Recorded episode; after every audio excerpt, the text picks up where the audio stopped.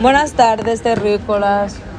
En esta, que creo que es el tercero o el cuarto episodio de este nuevo podcast que estoy ofreciendo a través de esta plataforma. Antes que nada, quiero agradecer a todas las personas que me están apoyando, Terris. Ok, sin hacerlo cuadriculado y sin hacerlo aburrido, voy a presentar a mi colega Lisa, que estábamos aquí conversando sobre cómo el mundo ha cambiado, cómo la juventud se ha perdido, entre comillas, ¿no? Y de cómo realmente nadie aporta para que esa situación cambie. Es muy complejo el tema, así que vamos a tratarlo de, de llevarlo de la manera más coloquial posible y me gustaría que Elisa compartiera su opinión y lo que ella estaba hablando conmigo. Ella ahora mismo está así mirándome raro porque nosotras nos estábamos tomando un café. Esto es una tertulia súper normal y súper orgánica, así que espero que la disfruten. Buenas tardes, Lisa. Buenas tardes, terrícola. La, me da hasta vergüenza. Yo le voy a agregar el micrófono porque realmente no sé ni, qué, ni en qué calidad se está grabando esto. Así que le acerco el micrófono.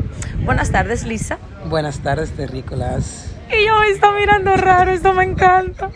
Ok, eh, entonces, continúa con lo que usted estaba diciendo. Bueno, que yo opino, bueno, como tú sabes, nosotros vivimos en un país súper desarrollado, vivimos en Holanda, a donde hay muchas posibilidades y mucha ayuda. Tú lo has visto tú misma en el tiempo que ha durado aquí residiendo. Yo no puedo. Yo no puedo. que no, que no, que yo no lo voy a que yo después lo edito y de todo, ah, siga hablando. Pues sí, tú lo has visto como es aquí. Aquí hay mucho tipo de ayuda para gente mayores, para personas que no tienen a dónde dormir, para personas que no trabajan, para de todo prácticamente.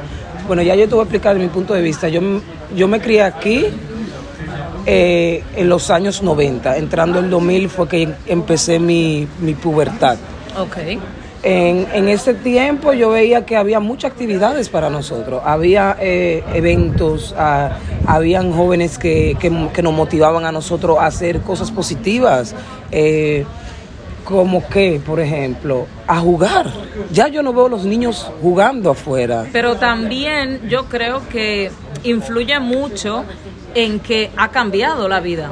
¿Sabes? O sea, por ejemplo, ahora mismo estamos en la era de la globalización digital. Es verdad, pero da pena. Ahí voy, ahí voy, ahí voy. De mi punto de vista yo veo como que ahí voy. La pregunta, la pregunta real es moralmente y realmente dentro del niño día a día de hoy que se está criando en la era digital, ¿qué realmente le está aportando al niño? ¿Sabes? Como emoción. Porque, por ejemplo, cuando tú salías a jugar con tus amigos a algo, no es la misma emoción que tú puedes sentir encerrado en una habitación. Y escribiendo por, o llamando por un teléfono, no lo veo lo mismo. La, el, o habría que preguntarles también a ellos. También le podemos preguntar. Cuando viene a ver para ellos es bien, pero yo personalmente, como yo lo, yo lo siento, eh, claro, yo soy de la generación que jugó afuera, que fue la primera generación que supieron lo que fue el internet, el chat, eh, todas esas cosas cibernéticas. El messenger, el messenger. El messenger, todo eso fuimos nosotros los primeros. Muy chévere al principio. Que en el messenger me encantaba porque tú te hacías respetar. Sí. Tú le dabas zumbido sí, al que no respondía.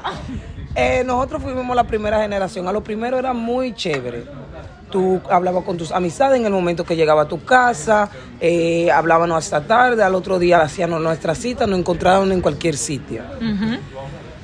Pero era limitado. Exactamente. Porque para nosotros era ya la costumbre de vernos personal, física, sentirnos. Era una manera, era una manera de, comunicación. De comunicación para encontrarnos. Para encontrarnos. O para seguir dialogando de, tu casa, de lo que estaban hablando anterior o lo que sea, o compartir algo en el momento. Pero no es como ahora que todo es, es por las redes o por un teléfono o por un email ya como que el contacto físico se está terminando. Se ha perdido la realidad física. Sí. Se ha perdido la realidad física terrícolas. Yo hallo que lo físico es lo real. Correcto. Okay, entonces yo digo que llevarme de un aparatico de eso, como que es, ya para mí es incómodo. ¿Sabe lo que podemos hacer? ¿Qué? Vamos a hacer una encuesta en la calle y vamos a ver qué tan en lo cierto nosotras estamos o qué tan afuera del mundo real nosotras estamos. También, porque cuando viene a verte la realidad y tenemos que aceptarlo Y adaptarnos. y adaptarlo. Comenten, por favor, debajo de este video, podcast, porque voy a hacer una edición chula. Lo voy a poner hasta en video y, y en podcast. Eh, comenta aquí debajo, tú qué opinas y espera el próximo episodio que vamos a hacer encuesta aquí en Rotterdam a ver qué opina la gente respecto a este tema. Muchas gracias, Lisa.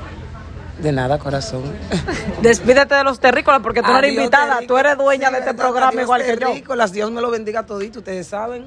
Cógenlo easy. Vamos a ver lo que dice la juventud de hoy en día. Ale, Terris.